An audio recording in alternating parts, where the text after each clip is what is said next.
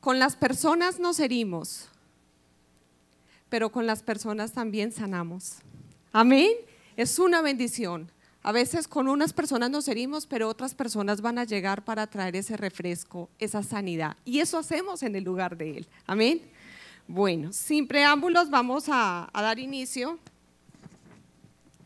Y es que venimos en una serie llamada Expedición. Hace varios domingos venimos con una serie llamada Expedición y nos hemos paseado por algunas esferas. ¿sí? Hemos paseado la esfera de la familia, el gobierno, la economía, la sociedad. Y hoy nos vamos a concentrar en la iglesia y la educación.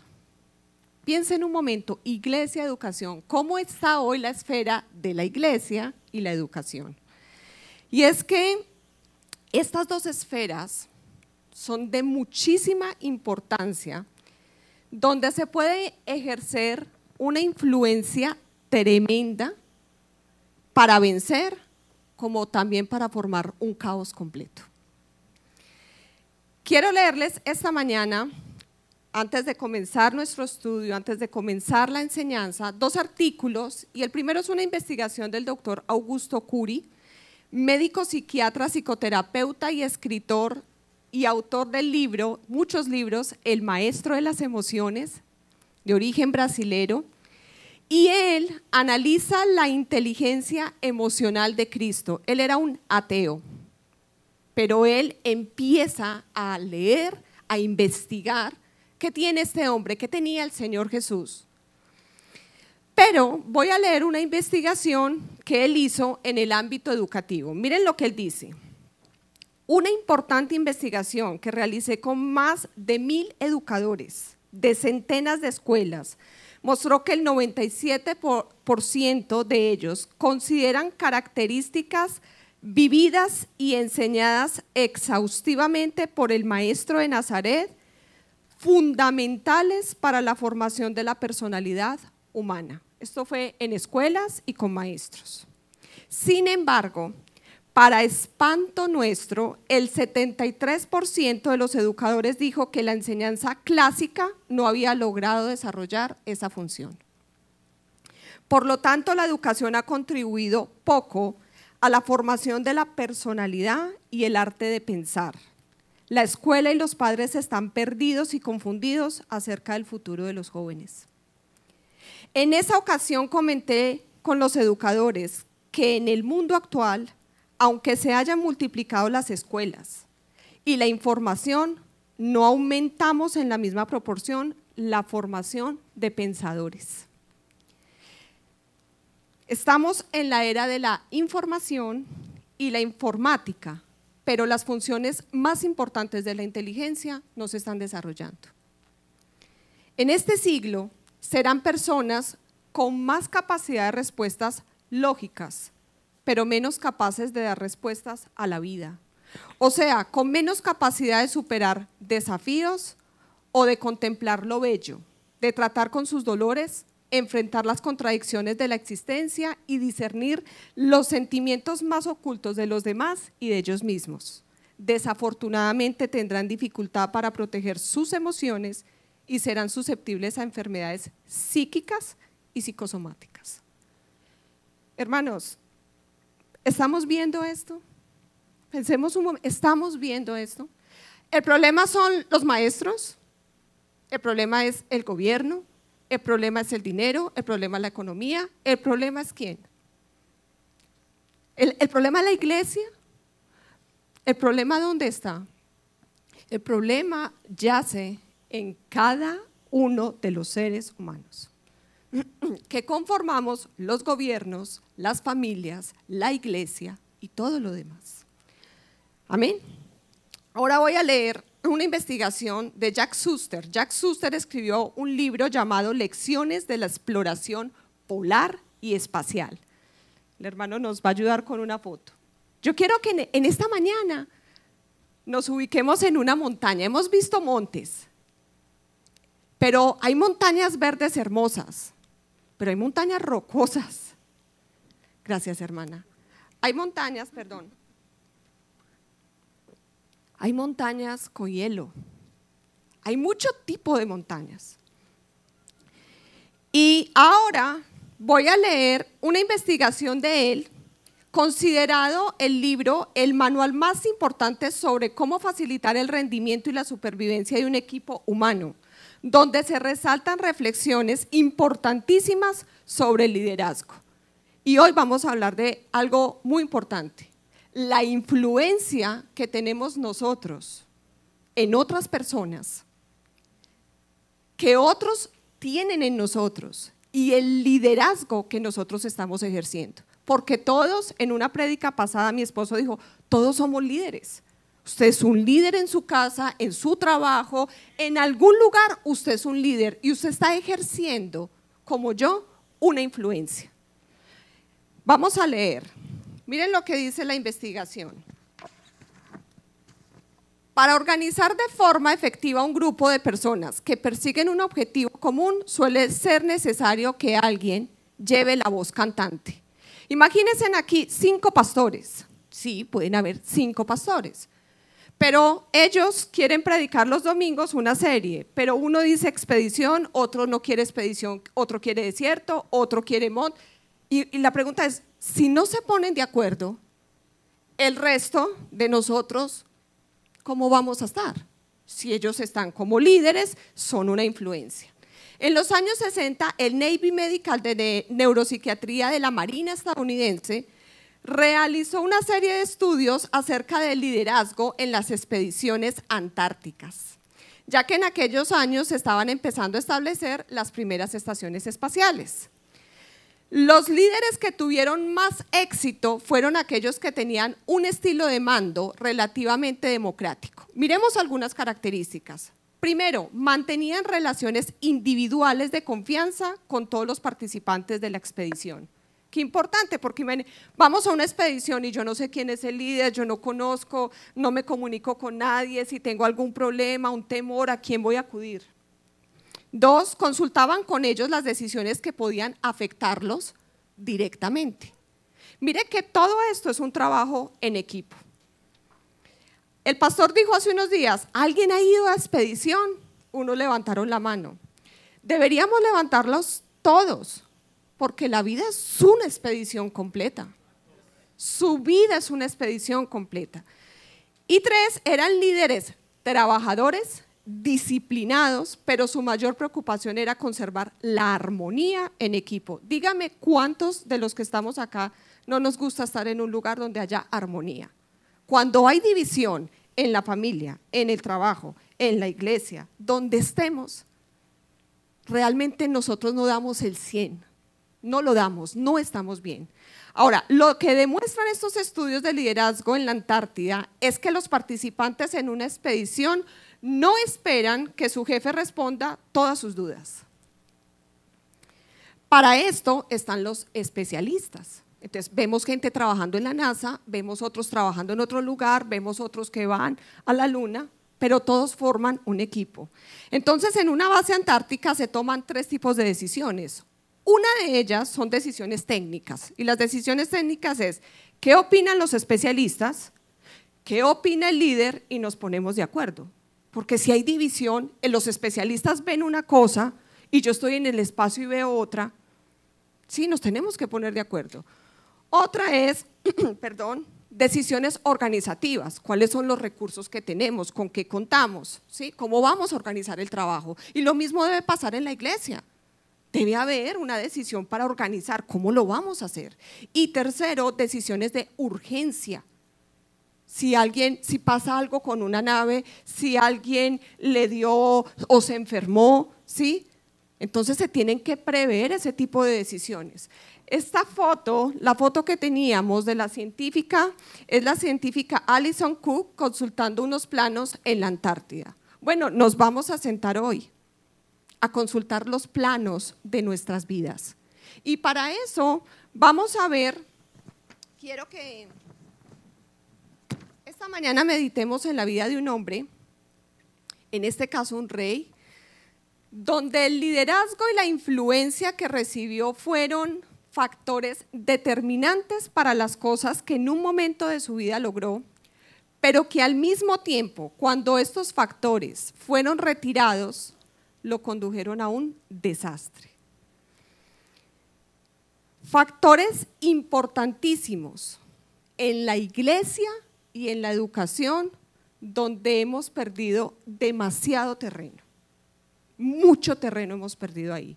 Ahora, este estudio tiene un título.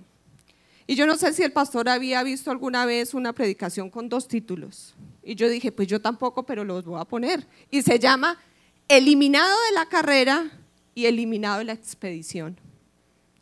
Eliminado de la carrera, eliminado de la expedición. Tenemos unos objetivos esta mañana. Y uno de ellos es identificar algunas características que son necesarias para ejercer un buen liderazgo. Dos, vamos a reconocer el poder de influencia que tenemos sobre otros.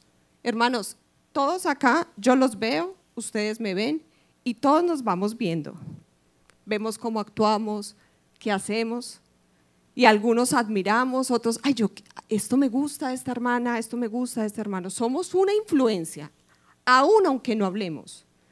Y tres, vamos a examinar qué tipo de líderes somos nosotros. Tenemos que sentarnos en esa montaña y mirar, ¿qué tipo de líder soy? ¿Qué influencia estoy siendo yo? Y para eso quiero que me acompañen, por favor, a el libro Segundo de Crónicas. El hermano va a estar proyectándolo. Perdón. Al capítulo 24. Nos vamos a concentrar en ese capítulo. Vamos a ver más citas bíblicas, pero su base va a estar ahí, en el capítulo 24. Y comenzamos en el versículo 1 y 2. De siete años era Joás cuando comenzó a reinar y 40 años reinó en Jerusalén. El nombre de su madre fue Sibia de Berseba. E hizo Joás lo recto ante los ojos de Jehová todos los días de Joaida, Joiada el sacerdote. Vamos a orar. Señor, te damos muchas gracias. Gracias, Señor, por, por este tiempo, por el privilegio que me has dado, Señor, de traer esta tu palabra, Señor. Pon un carbón, toca mis labios con un carbón encendido, Señor. Palabra dice, abre tu boca que yo la llenaré. Ayúdame, Señor, dame el denuedo, Señor. Abre nuestros corazones para recibir tu palabra, Señor. Tu palabra que tanto necesitamos. Bendícenos en esta mañana. Guíanos, Espíritu Santo. Que haya control, Señor.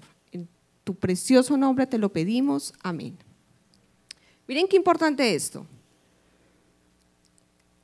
E hizo Joás lo recto ante los ojos de Jehová todos los días de Joyada el sacerdote. Todos los días de él. Vamos a continuar. Vamos a Segunda de Reyes 11, porque ahí nos dan un poquito más de información de, de lo que vamos a estudiar. Segunda de Reyes 11, capítulo del 1 al 3. Dice que cuando Atalía, la madre de Ocosías, vio que su hijo era muerto, se levantó y destruyó toda la descendencia real.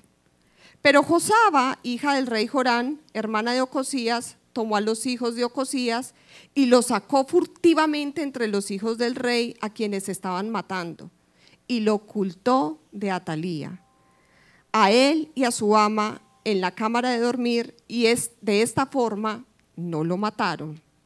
Y estuvo con ella escondida, escondido en la casa de Jehová seis años y Atalía fue reina sobre el país. Voy a explicarles un poco esto, pero quiero dejar, mire qué lindo. Estuvo con ella escondido en la casa de Jehová. Es un refugio la casa del Señor para nosotros, ¿sí? Atalía era la hija de el rey Acab y de Jezabel, una pareja bien difícil, de la cual sería bueno que todos pudiéramos estudiar. Y Atalía deseaba reinar. Ella tenía un culto a Baal. Y después de la muerte de su hijo Ocosías, ella se apodera de ese reino. Pero Ocosías tenía una hermana media llamada Josaba. No era hija de Atalía, era hermana de Ocosías. Y esta mujer que tuvo el padre de Ocosías esta media hermana de él, toma a su sobrino Joás y lo esconde. ¿Protegiendo qué? Tremendamente la descendencia del rey David, porque el Señor le promete al rey David que de su descendencia, o sea, nunca iba a faltar alguien, pero esta mujer estaba matando a todo el mundo. De entre los hijos del rey lo ocultan de Atalía para que no lo maten, lo esconden en la casa de Jehová y Josaba estaba casada con el sumo sacerdote que se llamaba Joyada. ¿Sí? Este sacerdote se encargó de proteger a este pequeño junto con su esposa y él obtuvo un acuerdo de un apoyo de los guardias reales y luego lo presenta, presenta a Joás. De esta manera el reino de Atalía ya no puede porque hay un descendiente. Ella literalmente, como mostraba la palabra, tiene una muerte tremenda. Y eso provoca que los dirigentes y los militares respalden el plan de eliminar a Atalía, una mujer muy mala, y proclaman a Joás. Mire pues, desde pequeñito, cuidado en la casa de Jehová, Dios da la provisión para que protejan esa vida y lo pone con este sacerdote. Joaida fue como, un líder, un tutor. Él tenía varias responsabilidades. Una de ellas es encabezaba la lucha contra todos los ídolos. Acá tenía que tomar decisiones este sacerdote. Mire, mire lo diligente que era. Número dos, propició un golpe contra Talía. Acá contaba con los recursos, organizó y toma decisiones organizativas y de urgencia. Y número tres, puso a Joás en el trono. En el trono. Llegó a la meta. ¿Sí? Ahora, Joás en primer lugar hizo lo recto ante los ojos de Jehová todos los días de joyada y a mí siempre me dejó eh, pensando, o sea, todos los días de Él. ¿Y qué pasa cuando Él ya no esté? Aquí llama la atención la obediencia y la rectitud de alguien mientras su mayor influencia está cerca. Aquí nos podríamos hacer dos preguntas. La primera, ¿quién es esa influencia positiva en tu vida que te ayuda a hacer lo recto. Y número dos, si esa influencia ya no estuviera en tu vida, ¿se verían tus convicciones y tus creencias afectadas? Si esa persona ya no está, ¿qué pasaría con lo que has creído, con lo que en lo que has confiado? Ahora, ¿cuántas personas caminan o a veces caminamos en rectitud con Dios solamente porque estamos rodeados de personas fieles que nos ayudan a conducirnos bien. Estamos haciéndolo porque otras personas lo hacen, porque queremos que otras personas también nos vean, ¿sí?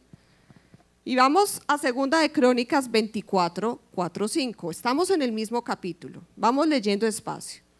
Dice en el versículo 4 y 5, después de esto aconteció que Joás decidió restaurar la casa de Jehová. Atalía había acabado con todo. Y este rey se para y dice, pues, hay que restaurar.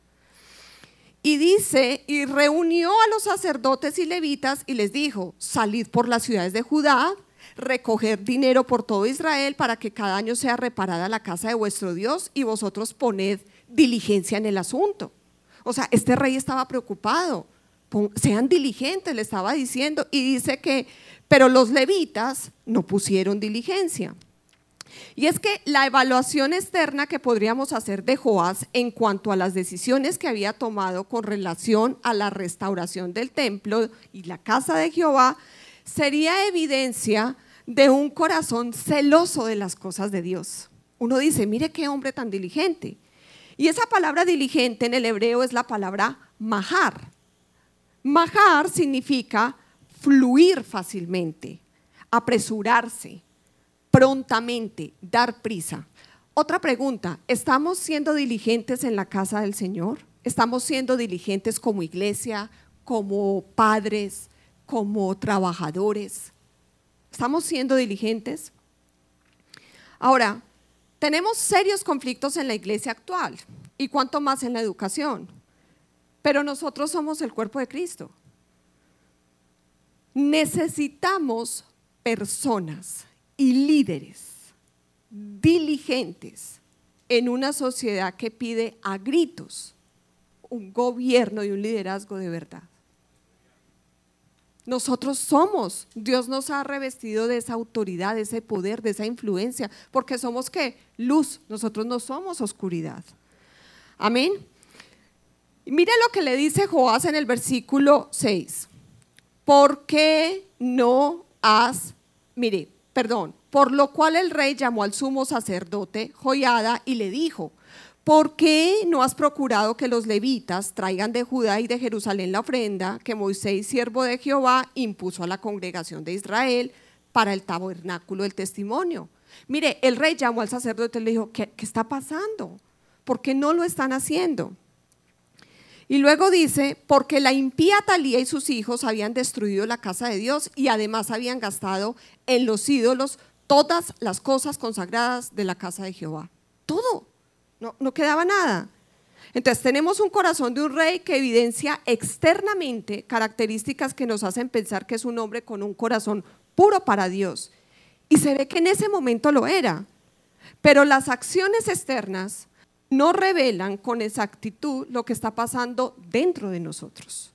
Y además es fácil, escuchen esto hermanos con atención, esto es para todos nosotros. Es fácil reparar templos físicos y ser diligentes en la obra del Señor, aún cuando el templo donde realmente el Señor habita, que es en nosotros mismos, nuestro cuerpo está en ruinas. Nuestro cuerpo, acá adentro estoy en ruinas, pero afuera yo quiero eh, impactar, quiero ser una influencia. ¿Sí? En este punto no hay influencia, no la hay. Segunda de Crónicas 24, 10. Y todos los jefes y todo el pueblo se gozaron y trajeron ofrendas y las echaron en el arca hasta llenarla. Se pusieron a trabajar, recogieron el dinero. Y les voy a decir, Vemos en el, en el versículo 12, en el 11, y cuando venía el tiempo para llevar el arca al secretario del rey por mano de los levitas, cuando venía que había mucho dinero, venía el escriba del rey y el que estaba puesto por el sumo sacerdote y llevaban el arca y la vaciaban y la volvían a su lugar y así lo hacían en día en día y recogían mucho dinero. Y en el versículo 12 vemos, y el rey y, jo, Joyada el sacerdote lo daban a los que hacían el trabajo del servicio de la casa de Jehová y tomaban canteros, carpinteros que reparasen la casa de Jehová, artífices en hierro y bronce para componer la casa. Un orden impresionante y vemos acá una gran administración de todos los recursos recogidos, el desempeño de cada obrero según su habilidad, hierro, bronce, lo que fuera, y una restitución en el versículo 13 de la casa del Señor. Hacían pues los artesanos la obra y por su mano la obra fue restaurada y restituyeron la casa de Dios a su antigua condición y la consolidaron. ¿Por qué, hermanos? Porque nosotros no tenemos que inventarnos nada para la iglesia. Ya todo está escrito. No hay que reinventarse. Es simplemente con lo que ya tenemos empezar a trabajar. Ahora, tenemos obediencia, celo, diligencia por las cosas de Dios, una excelente administración de los recursos y de todo el dinero y tenemos fidelidad en todo, pero no hay un carácter y principios verdaderos. Y lo vamos a ver. Pregunta cuatro de las preguntas que he hecho hoy. Nosotros tenemos un carácter firme, diligente y verdadero.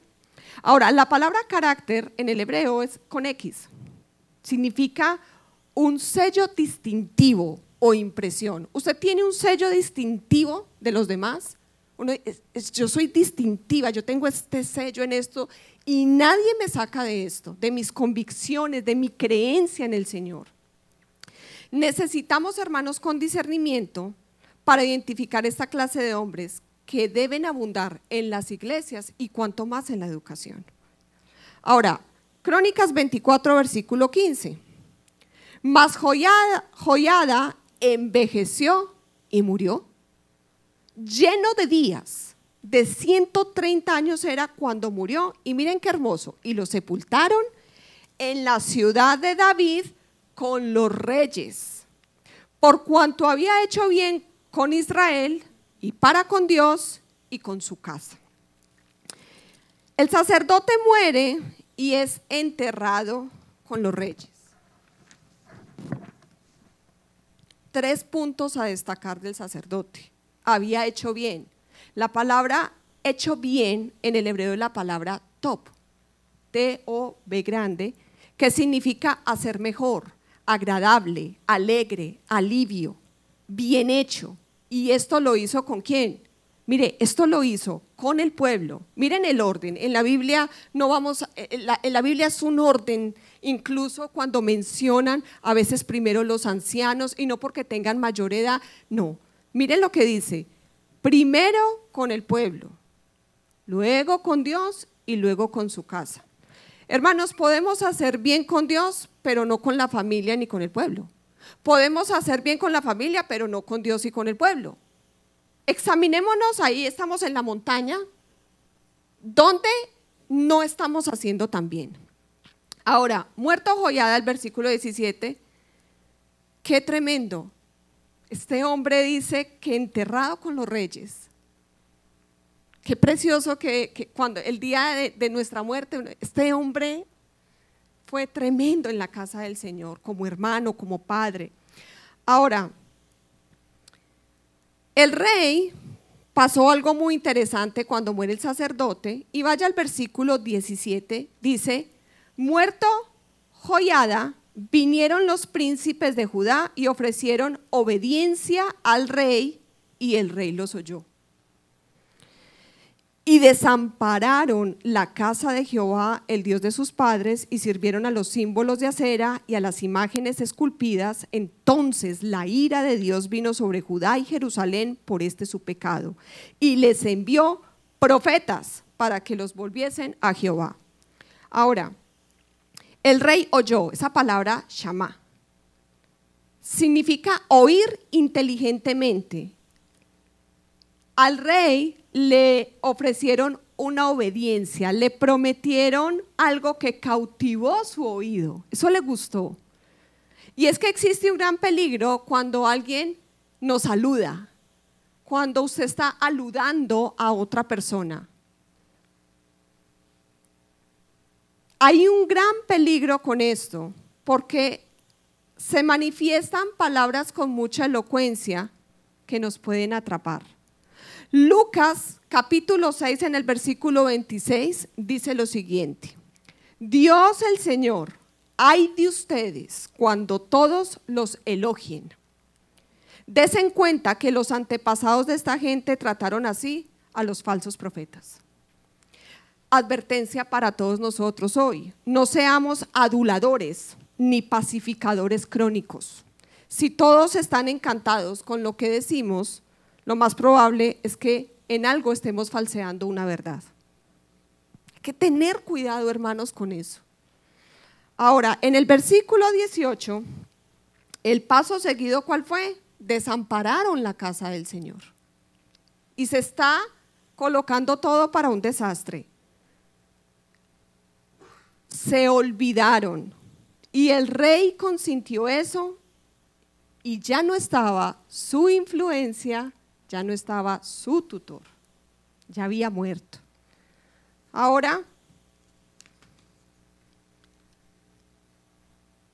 la obediencia de Joás estaba en el hombre y no en Dios.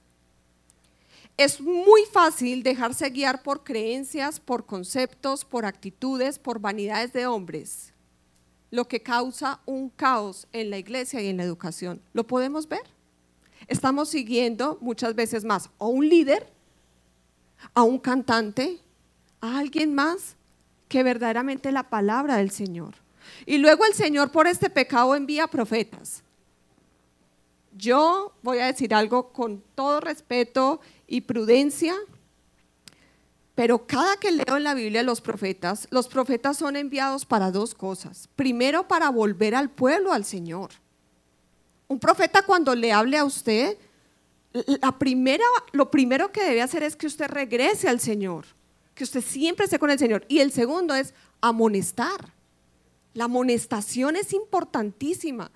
Es muy rico llegar a la iglesia y saber que Dios nos ama, que nos bendice, que nos prospera, que está con nosotros, pero Dios es un Dios de orden, de disciplina. Él dice que el padre que ama al hijo lo reprende, lo disciplina. Y hay momentos donde el Evangelio nos tiene que mover, no gustar, inquietar, porque la palabra también tiene que inquietarnos. Ahora, por estas dos razones es que los verdaderos profetas casi no son escuchados.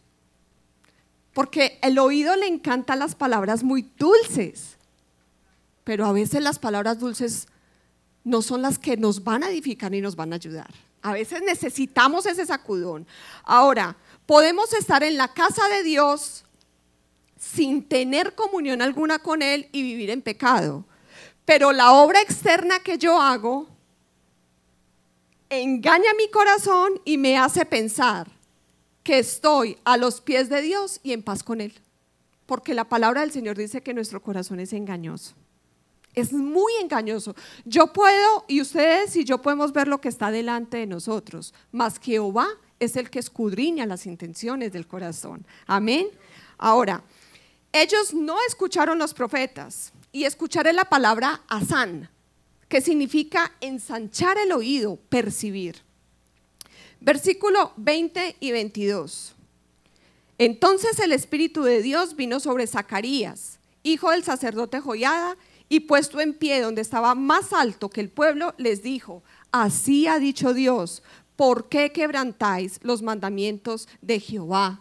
No os vendrá bien por ello, porque por haber dejado a Jehová, Él también os abandonará.